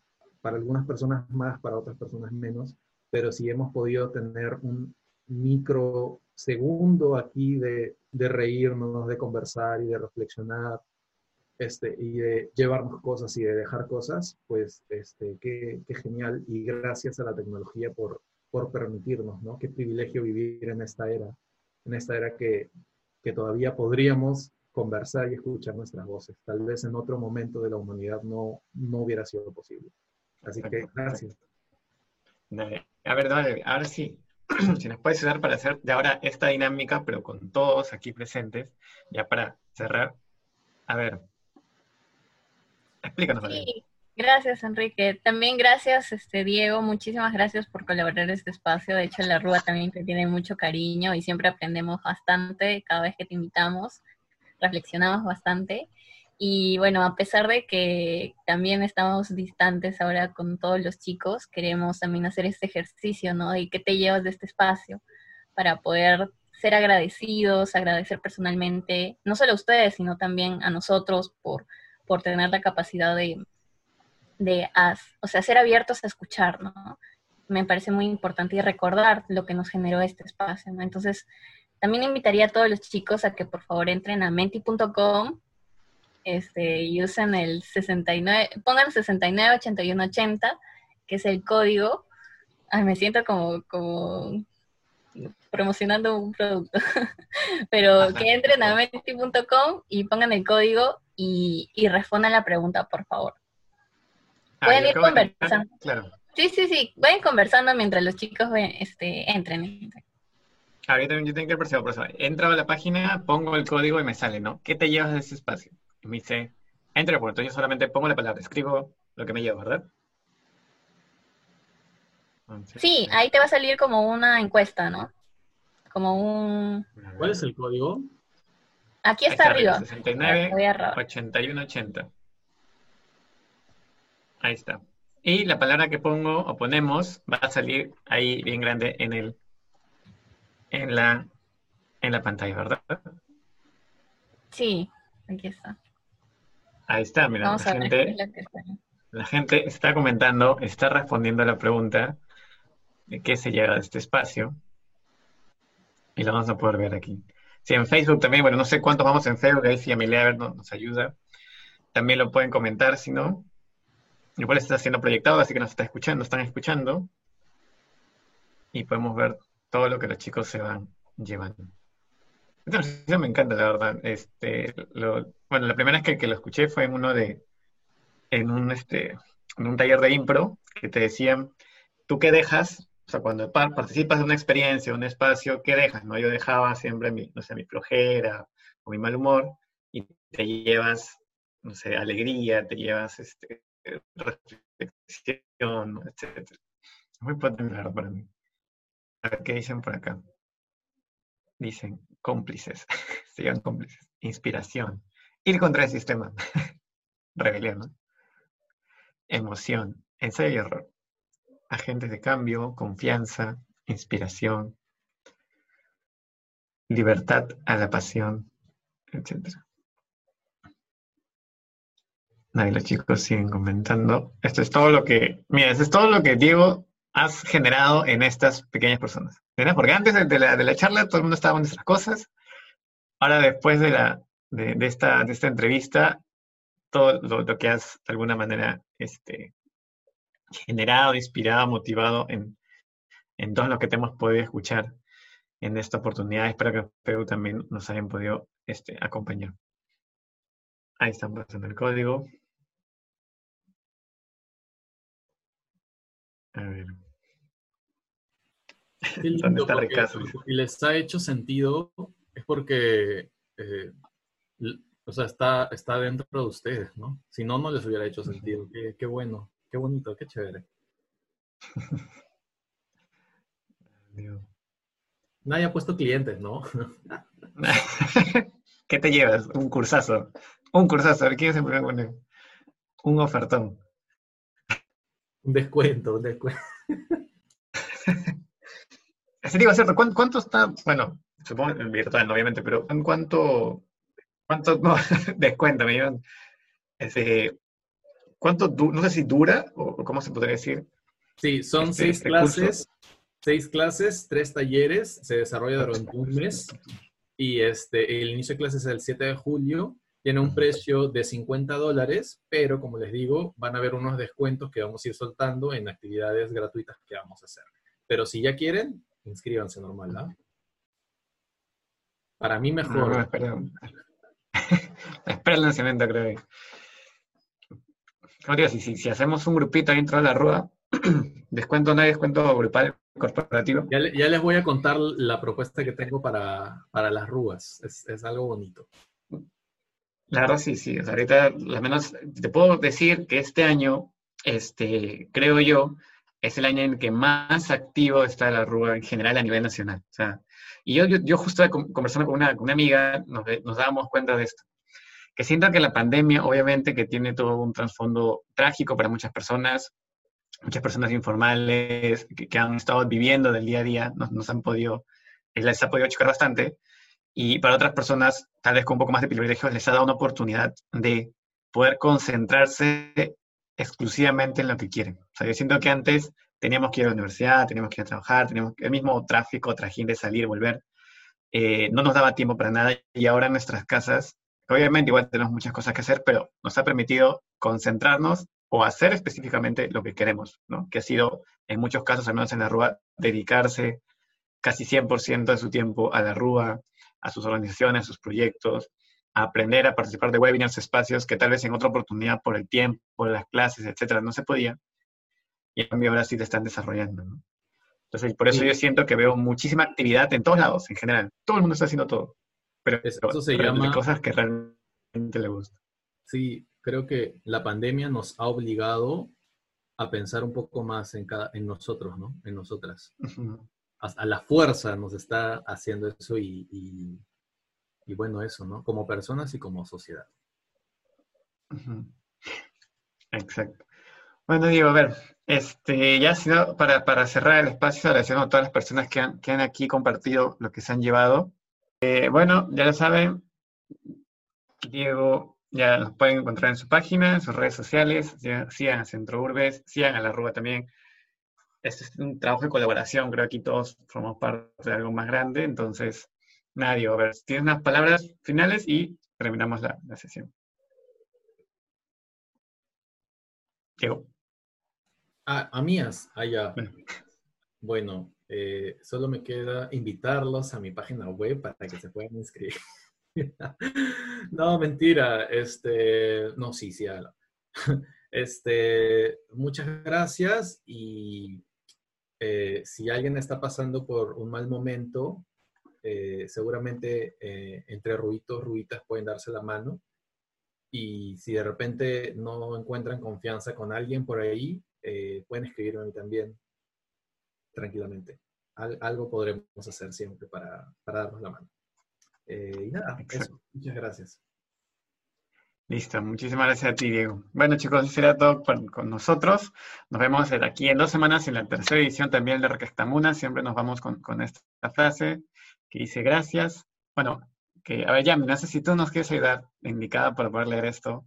Claro, eh, para recordarles a todos que dentro de este nuevo formato de entrevista que estamos implementando, eh, queremos ir, eh, poder tocar temas de transculturalidad, entre ellos esto del quechua, Así que nos despedimos con esta frase profunda en quechua, que es Añay Sonjoy Ucumantapacha. Gracias desde el corazón profundo de la tierra, desde tu igual, porque tú y yo somos tierra. Y muchas gracias a todos ustedes, muchas gracias Diego, de verdad bastante bonito.